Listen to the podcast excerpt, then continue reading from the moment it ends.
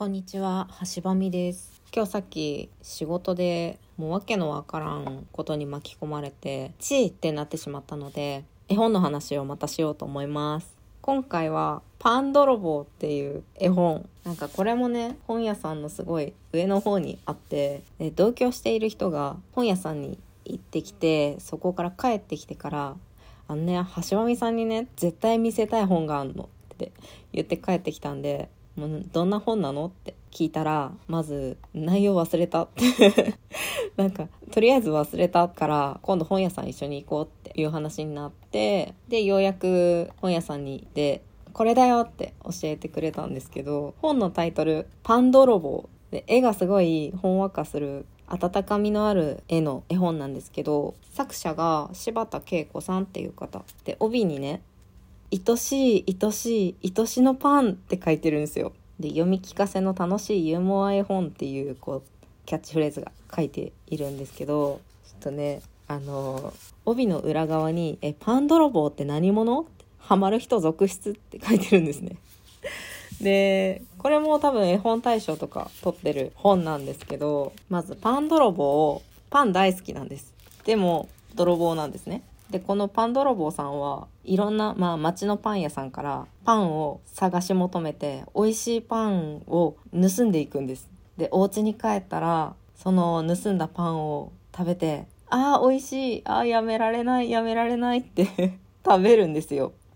で、パン泥棒のお部屋が書いてるんですけど、めっちゃパン大好きな、マジで、もう冷蔵庫すらもパン型、窓の形もパン型、ソファーもパン型、全部パン型。ね、ここに書いてる、パン泥棒の掟があって、え、泥棒なのに掟あんのって思うじゃないですか。見たら、もうふっくら焼きたてを狙う。でも、いただくパンは一つだけ。ちょっとつつましい。そして、いただくときは感謝を込めて。泥棒のくせに結構律儀っていう。でそのうちに世界一美味しいパン屋さんっていうのを見つけたんで忍び込んでいつも通りパンをね盗んで持って帰ったんだけど衝撃的な顔が出てくる。もう美味しくなかったんですって。でね美味しくないって直談判しに行くんですよ。世界一。美味しいパン屋さんに。で、パン屋さんも、な、何こいつみたいになるわけ。で、何こいつって思っていながら、いや、そもそもね、盗みはいけないよって。でも、私も美味しくないパンを作って悪かったって謝ってるんです。だから君もちゃんと謝ってって言うんですよ。で、そこからパン泥棒を構成するんです。今まで食ったパンのことを思い出しながら、もう世界一美味しいパンを作ってやるってなって、行くっていう絵本なんですけどもう途中でパン泥棒がパンを泥棒する過程といいますかひっそりこそこそ忍び込んでバレないように見つからないようにする描写がめっちゃ姑息で可愛いんですよね。これはパン泥棒というキャラクターが可愛いのであって泥棒をすることは絶対にいけないのでパン泥棒だからこのキャラクターだからできるできた方法ですよっていう話ではあるんですけどいや犯人がまずまずいって言いにくんのもウケるし犯人に対していやまずいの作ってすまんだけど盗んだおめえも謝れよってちゃんと言える店主すげえみたいな。これねあのストーリーをあらかた口で説明するのもいいんですけど絵を絶対見てほしい。衝撃を受けます。でその同居している人もその衝撃的な部分を気に入ったがゆえに私におすすめしてくれたみたいで。で絵本って一部立ち読みができる本屋さんがあったりもするのでそこで一回読んだんですね。めっちゃ声出して笑っちゃって。待ってこれ買ってくるわとか言って。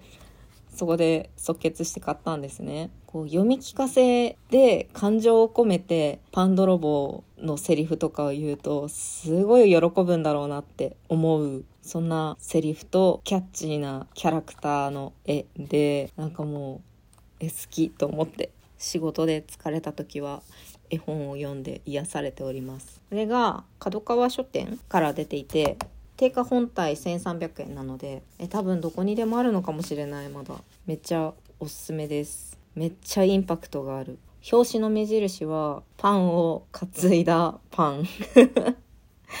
あの食パンに手足が生えてて目と口があります。そして頭の上にフランスパンと思われるパンを担いで走ってる絵が目印ですので気になった方よかったら見てみてください。めっちゃおすすめです。この柴田恵子さんって書いてらっしゃる方はなんか他に「白熊」シリーズってなんか聞いたことあるなと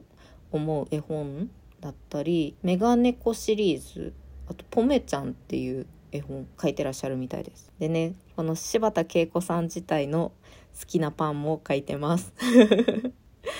すごいこう絵本ってどれくらいこうすられてんのか私ちょっと存じ上げないんですけどすごくないですか？2020年4月16日時点で初版なんですけど2020年12月15日で10版まで出てるんですよ。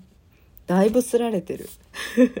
ぜひぜひお手に取ってみてください。癒されてください。ちょっと音読するのがおすすめです。感情を込めて。私あの本屋さんで絵本を立ち読みしてると声出して読んじゃうんですよ。だから子供が寄ってくるっていう。